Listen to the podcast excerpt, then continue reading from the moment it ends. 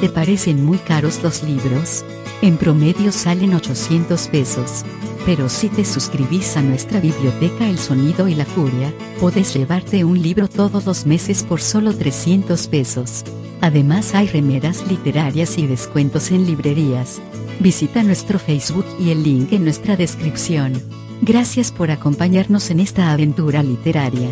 El Sonido y la Furia, el mejor podcast de literatura.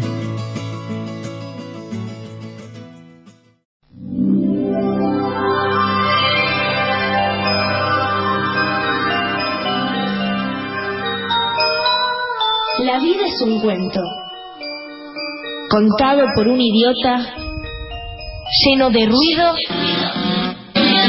y de furia.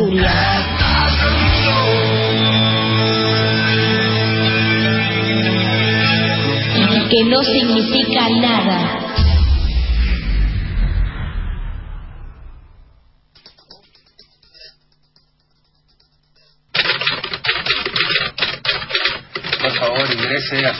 Va a ver que tiene tinta para que vaya mojando sus dedos.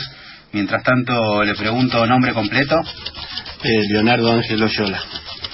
Mm, primer libro que recuerda haber leído. Crónicas Marcianas de Ray Bradbury. El último que haya leído. Eh, los doce cuentos peregrinos de Gabriel García Márquez. La otra mano también apoyo, por favor. Recuerde, por favor, que está bajo juramento, así que le pedimos que nos diga qué libros sustrajo alguna vez o qué libros nunca devolvió. Eh, la antología en celo, eh, todo lo... eh, la ciudad de los locos y otros relatos de este José Ignacio Sousa Reilly, Ya van dos. este eh, la ley de la ferocidad Pablo Ramos, Sigue Ah, sonando. ¿eh? sí, Encima bueno, conocidos. y bueno, es lo que uno quería leer. Y por favor, mencione alguno de los libros que haya publicado. y publicamos Siete y el Tigre Harapiento, Santería, Sacrificio, Kryptonita y ahora ¿Y el Llámame. último?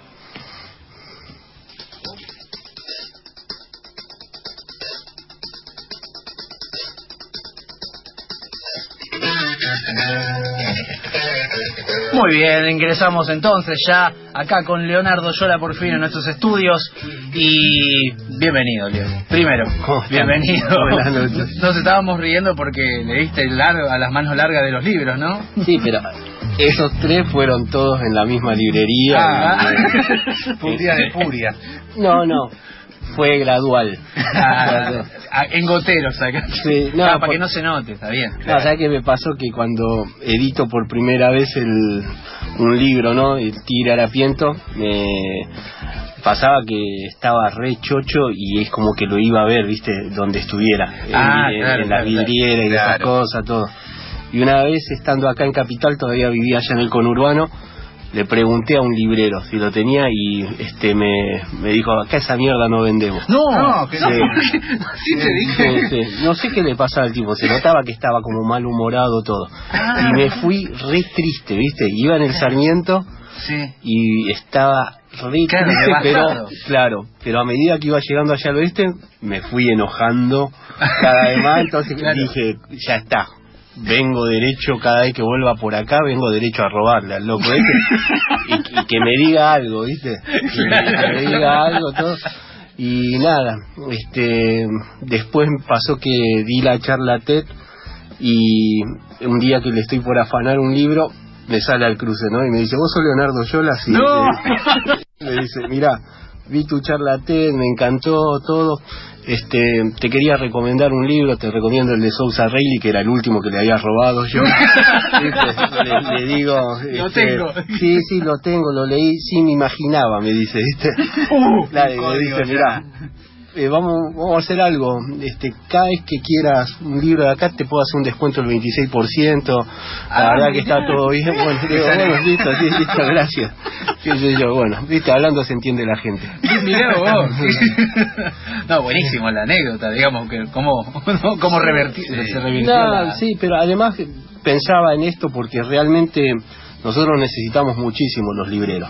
Y el librero obviamente es una persona que lee, que tiene su, su fanatismo, que puede tener hasta su ego, lo que sea, sino que es un tipo que puede tener un mal día. Después Claro, lo hablamos con él. Y yo le dije, y me dice, te puedo asegurar que no me acuerdo. Y yo le digo, te puedo asegurar que me lastimó y no te puedo explicar claro, cómo me lo acuerdo. Este, todo, me dice, no, habrá sido un mal día, no sabes, y acá vienen y te preguntan cada cosa y qué sé yo. todo, y bueno, le digo, este, tu laburo, todo. Pero bueno, son, son esas cosas Claro, que pasan. mirá, eh, no, además porque, no, imagino lo, lo que lo que cuesta, ¿no? O sea, no imagino, sé lo que cuesta eh, escribir, lo que cuesta publicar, ¿no? Y, y, la- y las cosas que uno pone ahí. Uno, aparte como como como si- digo ciudadano y capaz que no vivíamos en la ciudad o no vivías en la ciudad, pero de alguna manera, ¿no? Un argentino que le cuesta mucho las cosas, que le cuesta capaz que el doble y le pone demasiado eh, de sentimiento a las cosas que hace y más en el arte y que te conteste o lo que te sucede este tipo de cosas es como Claro. fuerte No, y además es muy, muy terrible el asunto de todo lo simbólico que es la profesión y Claro. esto, ¿no? Entonces, está bueno cuando uno arranca tener mucha gente que te baje a la realidad ajá y no pretenderle a la editorial que te publicó más de lo que tiene esa editorial para dar. ¿Viste? bien Entonces, qué sé yo, mucho colega por ahí se enoja enseguida, todo, y después agarré y decís, pará si fue una tirada de 300 ejemplares, no fue una de mil, ¿Qué es lo que si esperaba? fue esto, Claro. todo. Entonces es, es ver, ver esas cosas, pero para mí lo, lo principal, lo importante es eso, verlo en la librería, Claro. verlo en una librería este que, viste, no, no esperabas que estuviera ahí. O me imagino también de golpe por ahí cruzarte con alguien que está debe Y todas algo- las veces que pasó eso es hermosa, es hermosa. La verdad que este siempre fue removilizante. La, la primera vez fue un señor que estaba leyendo una antología en donde estaba yo y sabé que estaba leyendo justo mi cuento. mirá qué Sí, me senté yo con él al lado, estábamos en el último asiento. ¿cuál la de Este, Tony Plana? No, ¿No? El fantasma y la oscuridad, que era en la antología Un grito de corazón sobre nuevos narradores escribiendo sobre el peronismo, una antología Mira. que hicieron de antólogos este Damián Ríos y Mariano Blatt sí Ajá. y lo veo al tipo que venía leyendo mi cuento y me quedé con él hasta que terminó. Fue una sensación re linda, ¿viste? Claro. Porque lo cerró y abrió la ventanilla, eran los últimos calorcitos, ¿viste? Tipo Sí. abril, una cosa así. Y iba con una sonrisa y yo decía, uh, ¿qué, qué irá sintiendo este tipo? Todo. Claro. Y a todo esto ya había llegado a Belgrano y me tenía que bajar acá en las vías. Pero era, no me la pierdo eso. claro claro muy bien Sí. Y, y, y contame, hablando justo que arrancaste con lo de las editoriales, eh, vos tenés una, una gran cantidad de libros escritos y publicados en diferentes editoriales, ¿no? ¿Cómo, cómo, ¿Cómo sentís, cómo viviste esta idea de las diferentes editoriales? ¿Cómo, ¿Qué es lo que da cada una? Y Eh, lo vas general, aprendiendo ¿no? sobre la marcha en el comienzo y después, bueno, ya te, te vas curtiendo más y ya vas viendo al- qué haces. Claro. O sea, eh, para mí es fundamental la editorial grande porque es imbatible. Distribución, cantidad de, de ejemplares que, que tiene y llegada. Claro. Este, y por otra parte, sé que la editorial chica hace scouting gratuito para la editorial grande, sé que la editorial es chile otra cosa. Claro. Sí, yo pienso ahora, no, justo estabas hablando de que llegaste ya a la instancia de poder vivir realmente de los libros, que en definitiva es el Mm. gran objetivo que, que, que todos tienen cuando empiezan a escribir. Digo, cuando vos eh, te empezaste a enganchar con la literatura, eran años 90 que no estaban las editoriales independientes, ¿no? Que escribir era, el- la, la visión del escritor era prácticamente inalcanzable. O sea, Sí. ¿cómo, ¿Cómo veías ese, ese otro No, es mundo? que jamás pensé el asunto de vivir de literatura, ni también me pensé como escritor. Sí que en un momento, además de, de leer mucho, y lo, lo mucho que me gustaba leer, me dieron ganas de escribir. Y después empecé a escribir y nada, me, me encantó eso, así que íbamos para, para ese lado. Ujú. Bueno, entonces vamos a escuchar una canción ahora. Y sabes que no me acuerdo si era el 8211 o el 9214. Eh, Tatuaje. Tatuaje, vamos, carajo. Me A ningún lado ya. Que era el 9214. Lo que suena es Fire Inc. con Nowhere Fast. Hoy, en El Sonido y la Furia, te presentamos el libro de la semana. No traicionarás. No dejarás abandonado a un compañero en un hecho. No te encamarás con su hermana. No descuidarás a su familia. Será viducha él o los rati con los que pierda tu compañero. Le pondrás el pecho a la plata y no te comerás los mocos. Se la darás al que tiene la astilla y nunca al que hace falta. No harás ruido. Cuando tengas la astilla, sabrás acobacharte. Y cuando te toque bailar con la más fea Guns N' Roses, serás ciego, sordo, mudo, como canta la Shakira. Y lo que acaban de escuchar son los 10 mandamientos que suenan aquí en Chamamé, editado ahora, en realidad fue editado hace unos cuantos años atrás, pero recién ahora acaba de salir edición por Random House. En Argentina, claro. Eh, contanos, Leo, vamos a arrancar de- desde el comienzo, ¿no? Creé los cielos y la tierra, dijo. Y así que, contanos el origen de Chamamé. Por- ¿Y por qué ahora recién llega acá en una edición argentina? ¿Qué pasó? ¿Cómo fue lo- tu, tu, tu recorrido español? Claro, el tema fue así, eh, me, me contactó esta editorial española, Salto de Página, que ellos querían publicar el Tigre Harapiento. Ajá, La editorial, por siete, le, le pidió mucha plata sí. y ellos, bueno, me dijeron, ¿tenés algo más escrito?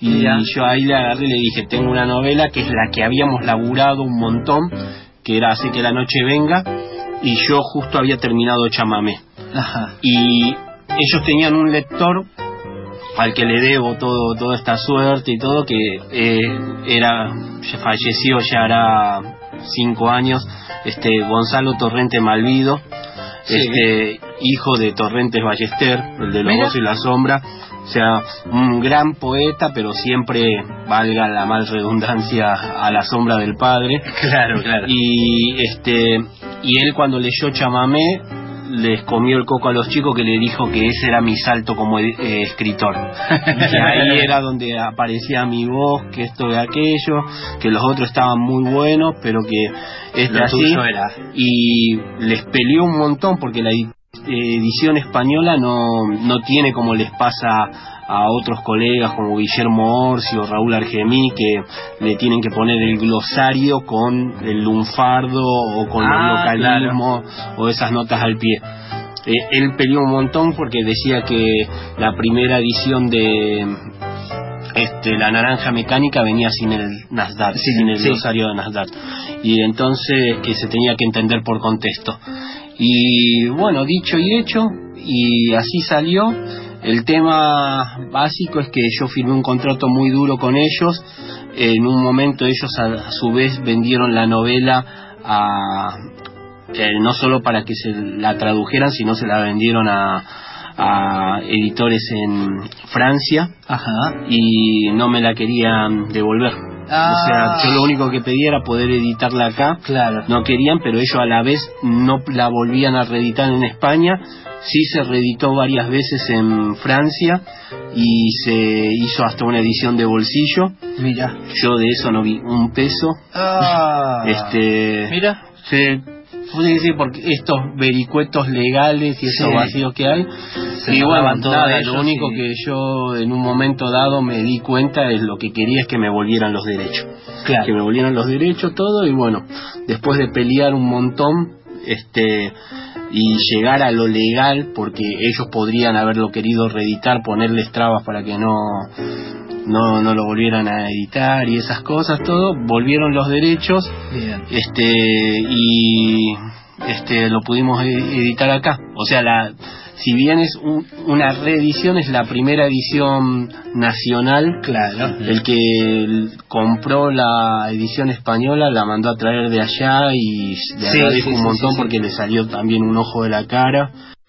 y bueno, eso también fue porque se despertó una especie de fanatismo por ahí con lo que yo hacía y es un libro que como ganó un premio muy importante en la Semana Negra de Gijón y todo, tuvo mucho rebote y era como un, más que de culto, un misterio. Un misterio, era- claro. ¿qué- qué es La novela desconocida en Argentina de Oyola, digo. Claro, sí, lo cual era... y bueno, por suerte ahora lo pudimos publicar y todavía no es un mes que está en la calle y es divino este todo lo que la- lo que están generando las revoluciones y más con esto que también es un año de de cambios para mí otras cosas todo y de tener ese contacto tan directo con los este eh, lectores está buenísimo Qué, qué bueno. Y La imagino, bueno, actuada igual, de- decirte, decirte que estás contento es poco. o sea, Sí, no, muy no. contento de haberte. seguro Aparte, loco, es un Chevy el protagonista. Es buenísimo. El arca de Noé también. Claro, contemos un poco para los que no, no han tenido la suerte todavía de leer Chamamé. Es prácticamente una road movie. Sí ¿no? De, venganza, ¿no? De uno, de un dos, dos amigos piratas del asfalto que se persiguen Mm. porque eh, uno traiciona al otro y se la Sí. quieren dar. Básicamente va por ahí. Sí. Y además la forma narrativa, o sea, si bien la leí, lo que tengo la sensación es de haberlo visto. Sí, sí, sí. Hay mucho cine. Bueno, lo cita acá en la contratapa Walter Lescano, que lo creo que lo explica de una manera tan concisa, la, la lectura que hace él, ¿no? Que dice, en esta novela Oyola entrega acción, suspenso y emoción, como esas grandes películas que daba Canal 11 en el viejo y recordado ciclo llamado Sábados de Superacción, y todo eso lo logra con palabras y sin efectos especiales. Y me parece que es es ese. Es lo una lectura que comparto, ¿no? ¿cómo, cómo fue la escritura de Chamamé? Sé que lo contaste un par de veces, pero bueno, no, No. con nosotros. No, fue en un momento también muy difícil de mi vida, de estar sin, sin laburo, de haberme separado de la mamá de mi nene, todo. Y nació también en esa circunstancia, este, nos- al haber perdido el laburo y otro tema, nos pusieron terapeuta Mira, y fue la única vez que hice terapia y este, me pasó que cuando yo publico El Tigre Harapiento, después escribo Hace que la noche venga y nació mi nene y yo pensaba que no quería que él leyera esos mundos que yo escribía ahí todo porque claro un hijo viste te trae mucha inocencia te trae un montón de cosas que son muy luminosas. Y cuando fue todo esta hecatombe eh, como que perdí todo eso que me había traído el nene.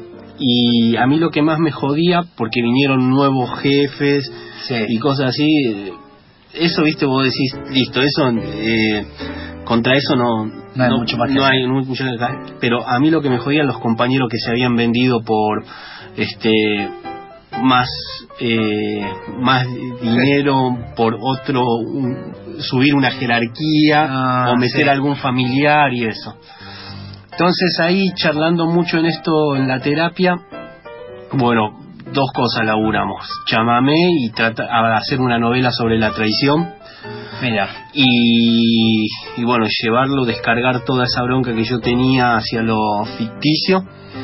Este y el y lo, lo otro es focalizar que era una oportunidad para dedicarme de lleno a escribir. Desdramatizar el tema de lo que Era el era trabajo. el otro trabajo y de ser consciente de que un laburo de 8 a 5 iba a volver a conseguir en, en cualquier en cuestión de tiempo. Pero Sí. una oportunidad de vuelta de decir manejo esto, hago esto, todo, y aparte de lo que pensaba era, bueno, peor que esto no voy a poder estar.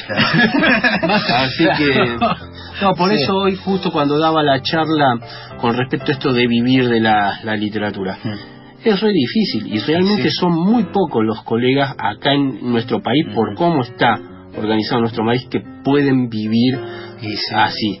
Yo sí desde un momento me pude empezar medianamente a sostener o eso cuando primero porque también me pagaron de España y en euros eh, y otras cosas, pero después yo estaba muy acostumbrado a vivir con muy poco, con muy poco. Entonces, Muy yo te digo, de verdad, digamos. claro, mi logro eh, cuando se hizo la película de Kryptonita y todo, fue eh, ponerme en cero, cero deudas. O sea, Claro. yo en este momento estoy en cero deudas. Y bueno, eso, tranqui. Claro. Llego a fin de mes, pero eso, estoy en cero deudas. Así que, gran- no, gran ni paso. hablar. Y después eso, gané tiempo para poder seguir leyendo y escribiendo. Es, es impresionante como, como contás este tipo de cosas. Así que estábamos hablando de trabajos y en todo trabajo hay un jefe, pero bueno, no todos tienen la suerte de que su jefe sea Bruce Springsteen. Lo que está sonando es Brilliant Disguise.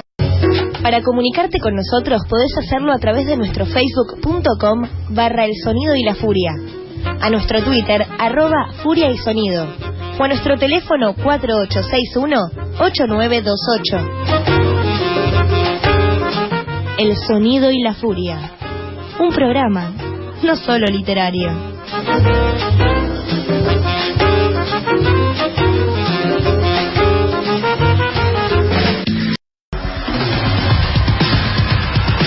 Taller de lectura y escritura literaria. El lector y el escribidor. Aprendí a leer y escribir literaturas con los mejores. Taller a cargo de Luis Alexis Leiva. Informate e inscribite en luisalexisleiva.gmail.com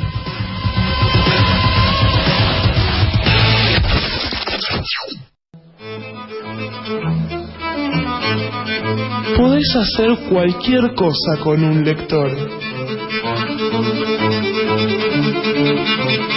Menos aburrirlo. En el sonido y la furia. Aplicamos lo mismo para nuestros oyentes.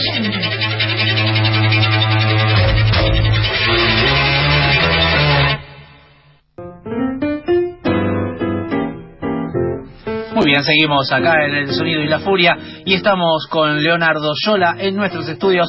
Estuvimos básicamente presentando y representando casi chamamé, ¿no? Y, y hablando un poco de, de lo que es...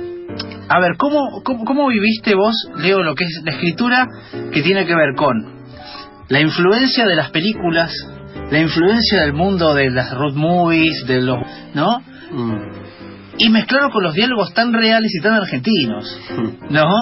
Digamos, ¿cómo fue hacer- eh, evitar el subtitulado, Sí. si uno no, el subtitulado mexicano, y poder ponerle la voz de gente eh, de- del conurbano, de gente de, de Buenos Aires, de gente argentina, ¿no? Y que, y que cuaje bien. Eso, es un- eso debe haber sido un trabajo complejo, ¿verdad?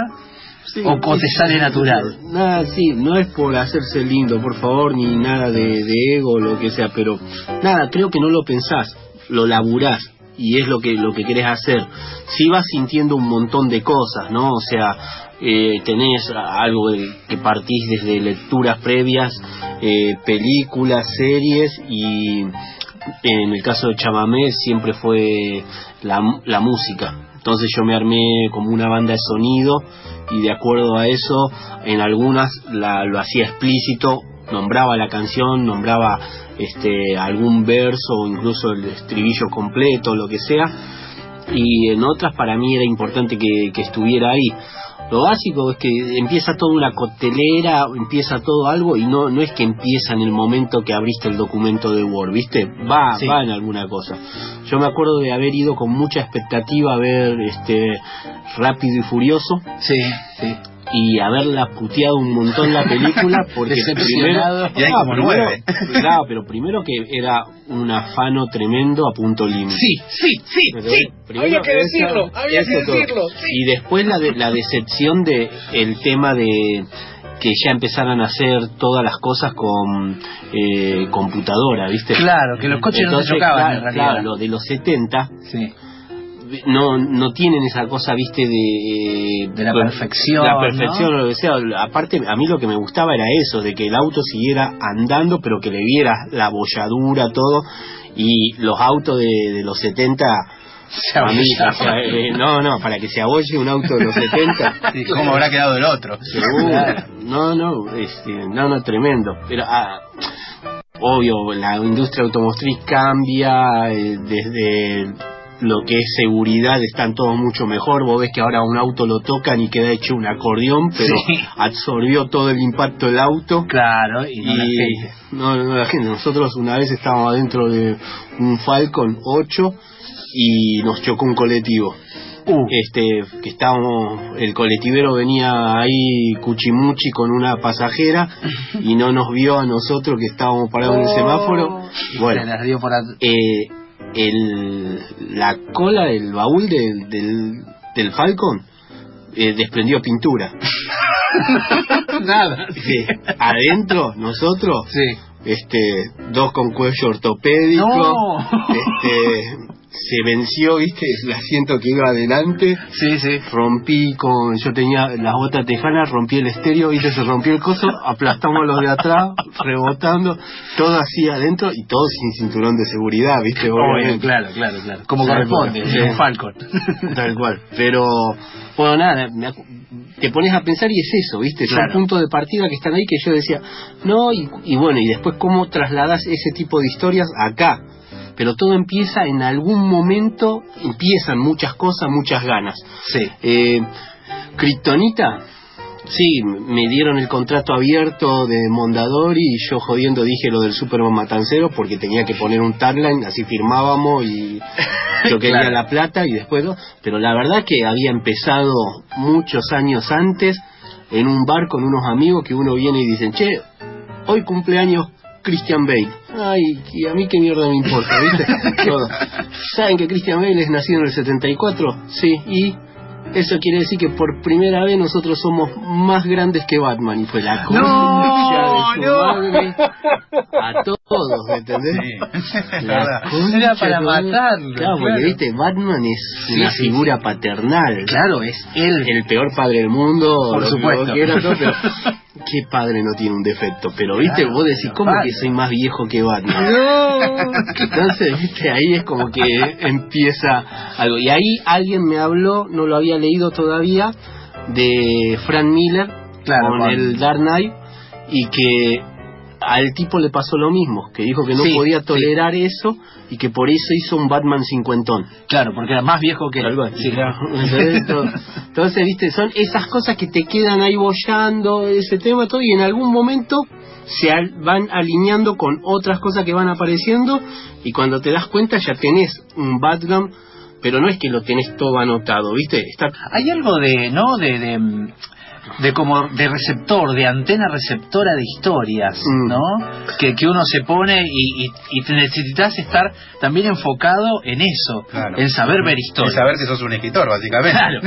Claro. Sí, pero a- además de eso, lo, siempre nos lo dijo a nosotros la ISECA, pero vos lo lees al hebrero y también habla de lo que es la importancia de el tiempo de ocio en la vida de todos. Sí. Y ni hablar en la vida del escritor. O sea, no es que vos le tenés que restar al tiempo de ocio para ponerte a escribir o, u otras cosas, sino que es importantísimo ese tiempo en el que dormís, porque hay que dormir bien, este, ese tiempo que le dedicas a la lectura, ese tiempo que dedicas a ir a ver una peli, lo que sea, todo lo que invertís ahí para después cuando decís me voy a sentar a escribir o todo lo que sea, este no, no le estuviste quitando. Por eso me, me acordé por lo que vos decís, la antena, ahí es donde Claro. vos estás absorbiendo. Claro, ahí donde claro. subrayaste un libro, te gustó una idea o una cosa, o esto, como vos decías, leí esta parte de chamamé, me acordé de Duro en Matar, y a la vez eh, por eso llegas a una canción o lo que sea. Bueno, ahí es donde vas conectando, pero ¿por qué? Porque tenés que estar atento a tu tiempo de ocio, no es que lo tenés que estar robando de otro lado. Ojo, y dicho esto, para mí el mejor piropo es cuando te leen en, en transporte público Claro. u otra cosa, todo. pero realmente nosotros que nos dedicamos a esto, el libro, viste, lo tenés que saborear, tenés que darle tu tiempo. Hablábamos cuando a principio de año había venido Juan Diego Cardona, Sí. que hablábamos también de esto de los escritores que vienen de barrios donde la literatura no es algo que se practique normalmente, porque son zonas de laburo, o sea, toda gente que, que labura 10 horas por día y no le puedes decir, bueno, llegar a la casa y ponerle, y no, Mm. es muy difícil que eso ocurra y sin embargo, en el caso tuyo como en el de él, acercan la literatura a un montón de gente que de golpe empiezan a leer por ustedes también. Y eso es de lo más fuerte, pero también tiene que ver con el trabajo comprometido de los docentes. tanto a Juan Diego como a mí, los primeros docentes que nos dieron, nos dieron por fuera del programa. Cuando vieron que se engancharon los chicos y todo, ahí le pudieron tirar otras cosas, otros títulos, todo, pero comiéndose este desde eh, retos de las direcciones, porque en teoría muchas veces lo que un docente o un equipo directivo considero como considera como algo culto ya ve solo una mala palabra y se escandaliza ni hablar las temáticas o lo que sea a bancarse notas de, de padres diciendo ¿Cómo eh, le vas a dar este libro? no, pero por Claro. ejemplo una profe de forma muy acertada da Bella de Gabriela Cabezón e Iñaki Echeverría. Sí que es. Claro, no, pero Pero sobre todo para que, acertada, claro. para que se cuiden las chicas, para que vean todo, todo ese tema y bueno, un padre escandalizado con eso. Un libro que aclaramos para Pero- que no lo conozca que habla sí. sobre la trata de, Claro. de mujeres y es muy duro. La, cat- eh, la forma de capturar, todo. Y bueno, eh, ese es un profe que se juega. Hoy es muy sencillo, este, para mí en ese aspecto la escuela, ¿por qué? Porque Bolonqui y Kryptonita entraron en la Conavit. O sea, ya están en programa oficial todo, pero yo me acuerdo un montón de esos profes que ni bien salió el libro, lo daban así y le decían, eh, estás dando cosas que los buenos son chorros, eh, Claro. está lleno de mala palabra, eh, todo y nada. Y Martín el no, no hablaba de eso, justamente. El héroe era justamente un, Sí, sin embargo, no, no se arma el mismo quilombo, ¿no? Bueno, lo, qué lindo que haya ganado el marginal en estos días de por medio. La verdad que es una felicidad. Sí, sí, sí, no, pero aparte, eh, y, y eso ahora, pasándolo a otro, a otro aspecto, digamos, eh, a ver, estás en un momento de tu, digamos, de tu, vamos a decirle, carrera, ¿Qué por decirle de alguna manera, sí. ¿no?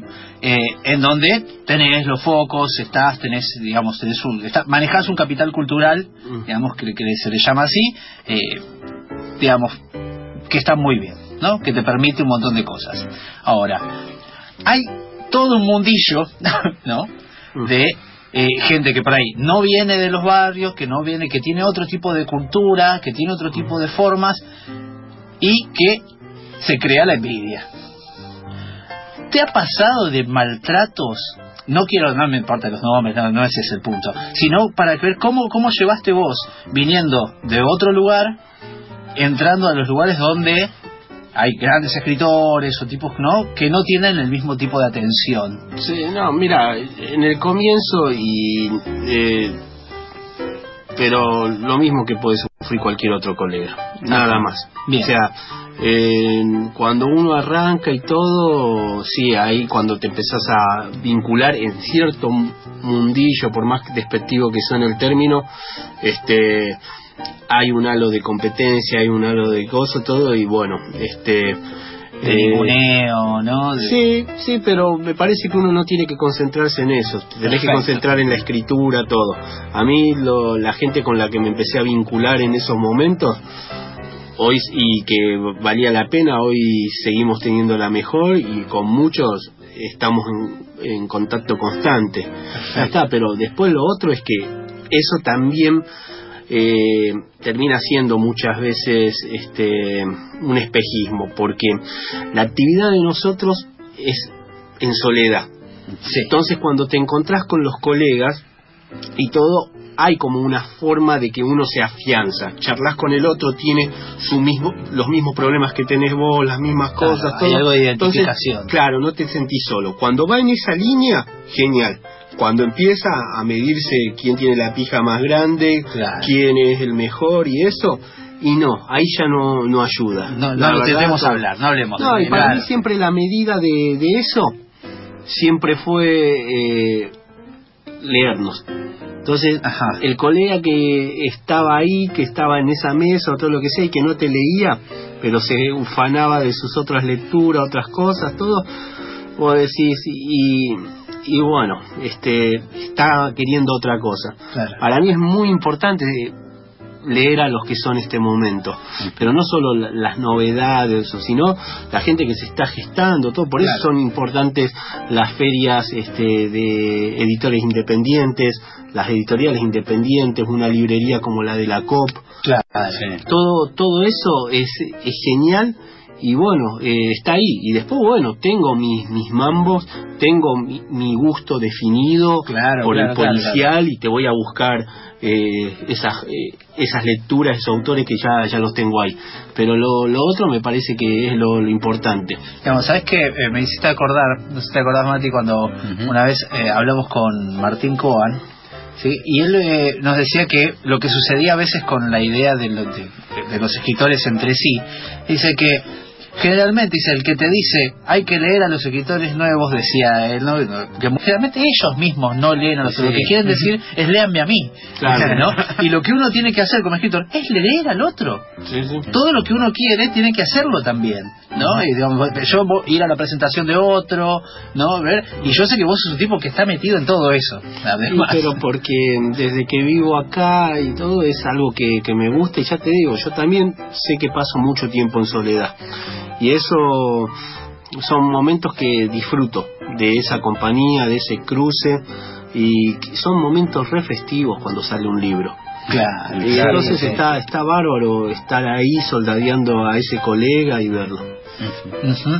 Y, bueno, Mati, Yo no quería terminar la charla porque en la primera hoja de Chamamé, en la dedicatoria se dice Paralay. Ah, y sí. L- Leonardo es del semillero, de gran semillero que ha salido Cabrera, Cabezón Cámara, eh, Selva Almada. Selva Almada, Pandolfeli, él mismo. Y quería, más o menos, ¿a qué edad llegaste vos como, como alumno del 29. 29? 29 a 6 meses cumplí 30. Y en esos primeros textos que le llevaba, ¿alguna me- ¿qué mención te hizo? ¿Cómo, ¿Alguna corrección que digas? Todavía me acuerdo de... por de esto me esto"? quedé, digamos, por esto me quedé con él. No, ya de entrada por, me quedaba con él porque era lindo lo de la consigna, cómo te alentaba él a escribir y a la vez verlo a él en su proceso de escritura o cómo preparaba los cuentos para los cuentos de terror. Pero nada, se fue dando conforme uno iba teniendo más compromiso con la escritura, te ibas vinculando desde otra manera con él. Entonces, eh, todos recuerdos por ahí de, no del comienzo, porque ya era un año que estaba con él cuando arranqué a escribir la primera novela. La- eh, él siempre eh, te daba una consigna y yo la consigna pensaba en cruzarla con algún género. Ajá. Entonces decía, bueno, esto va a ser de terror, esto va a ser romántica, todo. Y cuando le dije que iba a ser una novela, me dice, ¿y qué género va a ser? Porque él ya, ya sabía que yo era un escritor de género y le digo, y policial. Me dice, buenísimo, sí, sí, porque usted no le hace tan bien a la ciencia ficción. y, y después, más allá de la morada, me, me, me habló de todo lo que implicaba hacer una novela, una cosa, y que claramente yo tenía algo para aportar al policial. Y después otra que, ya te digo, yo estaba en el laburo, era uno de los últimos capítulos del Tigre Harapiento, yo iba con él los jueves a la noche. Sí. Y lunes al mediodía me llama al laburo, que porque él no llamaba celulares, porque Ah, hasta salía más caro y todo. Mm.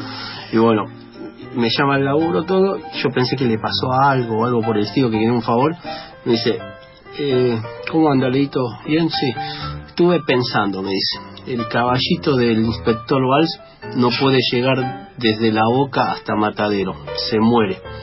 Por así todo. Me dice, tiene que hacer una escala flores, floresta y cambiar de caballo. ¡Qué Y, grande! Claro, y eso, y después viste, todo bien papito, sí, qué sé yo, todo. bueno, te veo el jueves, nos vemos el jueves, chau, Blanca, Era todo te- y viste, era lunes al mediodía y yo lo único que pensaba es, hasta el miércoles tengo que esperar para poder escribir, porque como tenía los horarios, Claro. yo solo escribía los domingos y los miércoles. No, no quiero saber más nada de este laburo. Pensaba Claro, eso, no claro. quiero saber más nada de Te está laburo todo y, y quiero solo dedicarme a escribir y después eh, después que dejé incluso el taller y ahora que lo rememoramos, ese gesto de él, ¿entendés? Porque tenía varios talleres, tenía varias cosas y sé que lo hizo con otros alumnos, los que vos citaste, con, con mi mujer Alejandra Sina o Leandro o los Blacha, todo, y que a él le quedara tecleando algo y tuviera esa deferencia de, de llamarte y todo. A mí me pasa ahora que lo hago con, con los chicos que vienen a mi taller, lo hago con algún colega o lo que venga, todo porque sé lo, lo importante que es ese momento de conexión con la escritura y que otro sepa que vos estás en eso y que la estás pifiando en algo, ¿viste? Era un detalle esto. Sí, sí, sí, Pero sí. él, ¿viste? No... Nada. Era Qué grande. Un, un hombre dedicado a esto. Stop.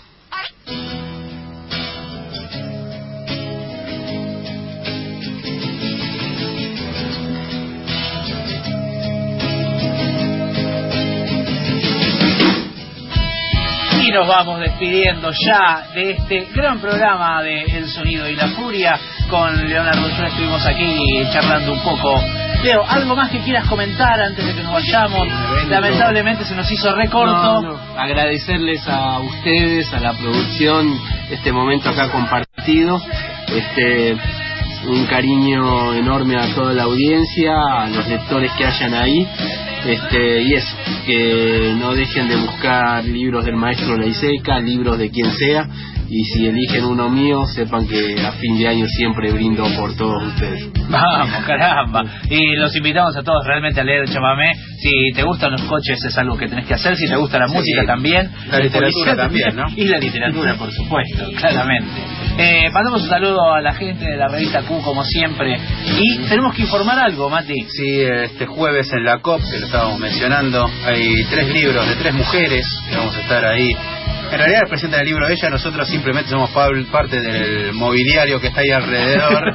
Hacemos como la coordinación de la presentación. Servimos canapés y alguna que otra copa de vino. Claro, sí, tenemos a eh, Tatiana Goransky que va a presentar eh, Fade Out, tenemos a Leticia Martin que va a presentar eh, su libro Estrógenos. Y a Patricia Suárez que eh, presenta antes que su propia presentación. Sí. Lo presenta antes con nosotros. Es como la previa. Claro, eh, La Renguera del Perro también, todos de Editorial Galerna. Sí. En la COP, que es Bulnes 640. Sí, este ahí a jueves. metros de calle Corrientes y va a estar también Gonzalo Garcés. Sí, sí, sí, así que vamos a estar hablando de todo, de todo un poco. Sí, tenés- si podés, Leo, también estás invitado, por supuesto, a pasar. Justo tengo que dar una charla ese No, día. maldición. Ah, sí. ¿Querés Sí. promocionar la charla?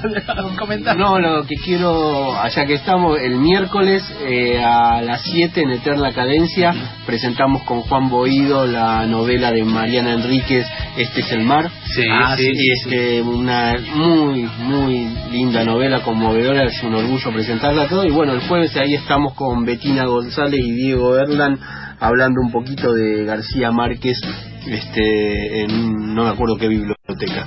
Sí, Mira, justamente nos dices el pie porque nos llegó. De año de soledad es la edición porque se cumplen ahora 50 años. Sí. Editorial Sudamericana nos dejó también, eh, gracias a Roxana Bávaro, que siempre nos trae be- bellezas como justamente Como y, y como 100 años de 100 soledad. años de soledad eh, por Sudamericana. Así que un abrazo grande. Eso fue todo por hoy. Gracias por habernos escuchado. Hasta el próximo episodio. El sonido y la furia, el mejor podcast de literatura.